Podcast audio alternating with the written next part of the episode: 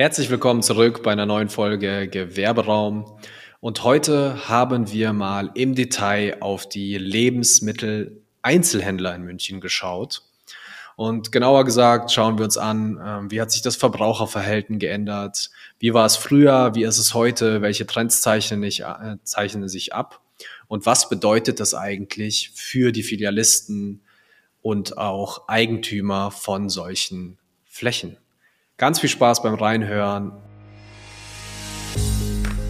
Willkommen bei Gewerberaum, Ihr Insider-Podcast für Münchens Gewerbeimmobilien. Ob Eigentümer, Einzelhändler, Gastronom oder Unternehmer.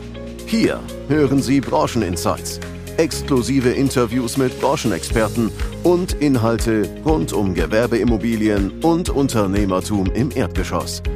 Der Blick hinter die Schaufenster. Präsentiert von Jill und Christian Blumenauer. Willkommen zurück.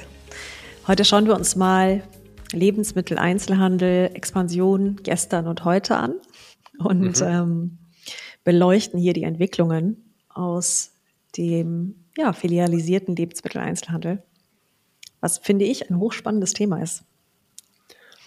Das, das sehe ich auch so, auf jeden Fall sehr, sehr spannend.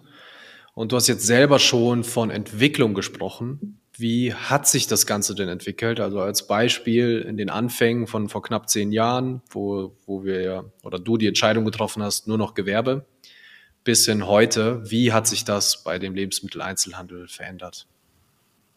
Also um es direkt mal vorwegzugreifen, ähm, früher waren die, war die Ladenstruktur in München vom Lebensmitteleinzelhandel, filialis filialisierten Lebensmitteleinzelhandel ähm, eher so aufgebaut, dass kleinere Stadtteilflächen gab.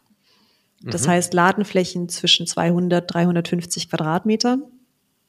Und hier weiß eigentlich jeder, dass es fast schon in jedem ähm, Gebiet überall einen kleinen Rewe-Standort gab, auch kleine Edeka-Standorte gab, Tengelmann etc. pp. Mhm. Und es hat sich sehr stark verändert. Ähm, denn der Lebensmitteleinzelhandel und die Verbraucher erwarten deutlich mehr Produktportfolio.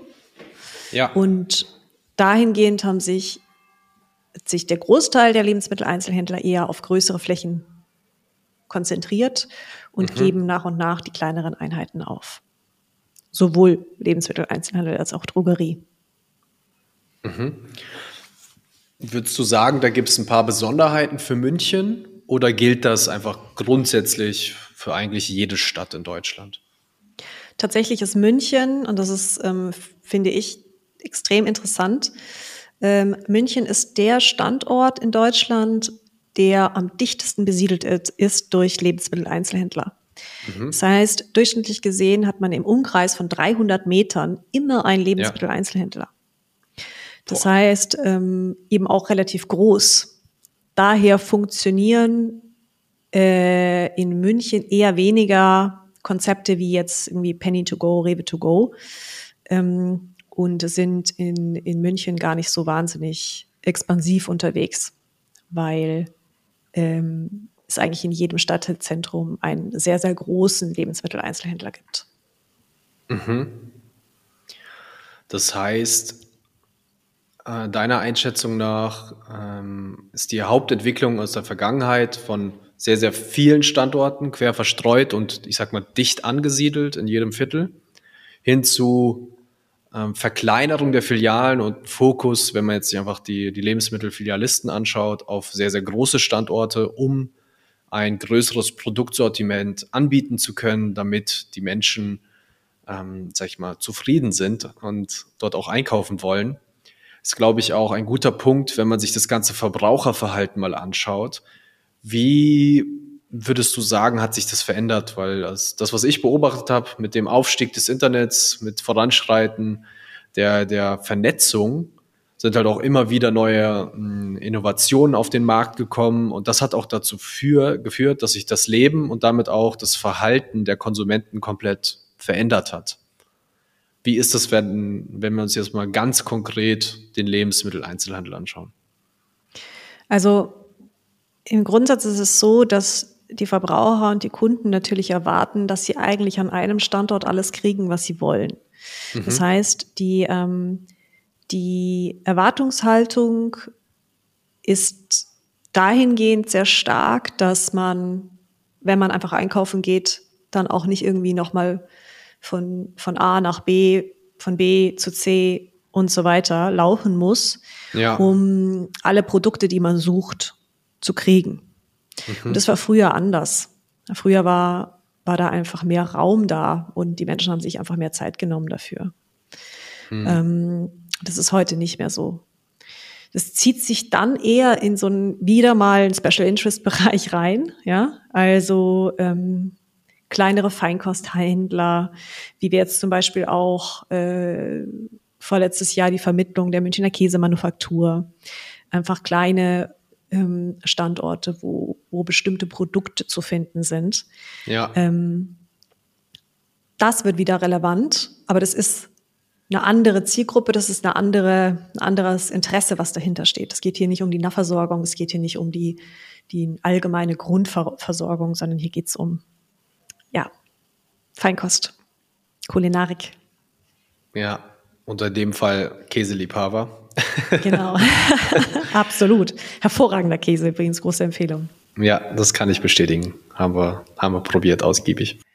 Genau, und zwar habe ich diese Frage nämlich aus einem bestimmten Grund gestellt.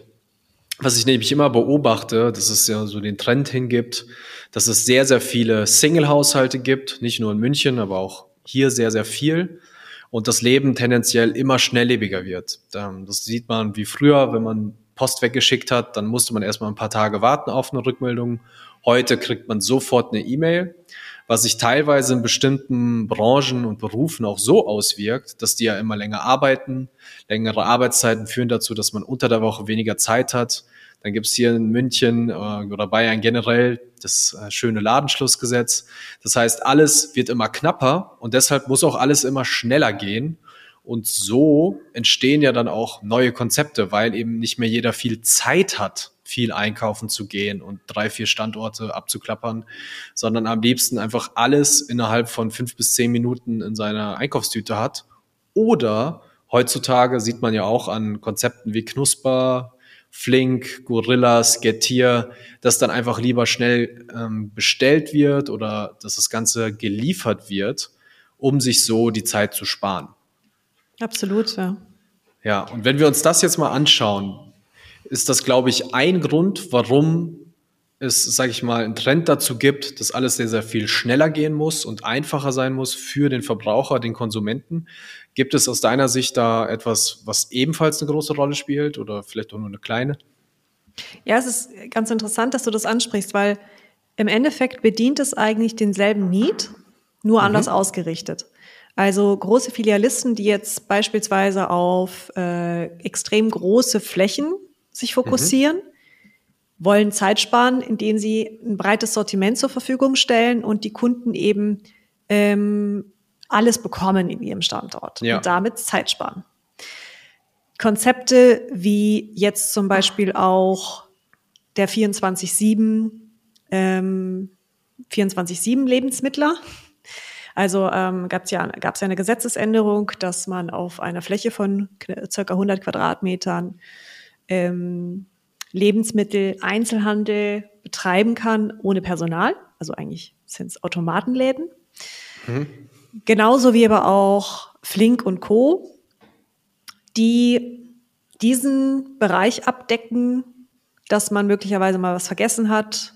Man hat Freunde eingeladen und hat auch irgendwas vergessen mhm. und braucht es jetzt schnell. Oder man sitzt abends auf, der, abends auf der Couch und hat irgendwie total Lust auf eine Tüte Chips. ähm, ja. Und diese Needs werden eben darüber abgedeckt. Das heißt, der Sortiments die, der, das Sortiment ist einfach darauf ausgerichtet.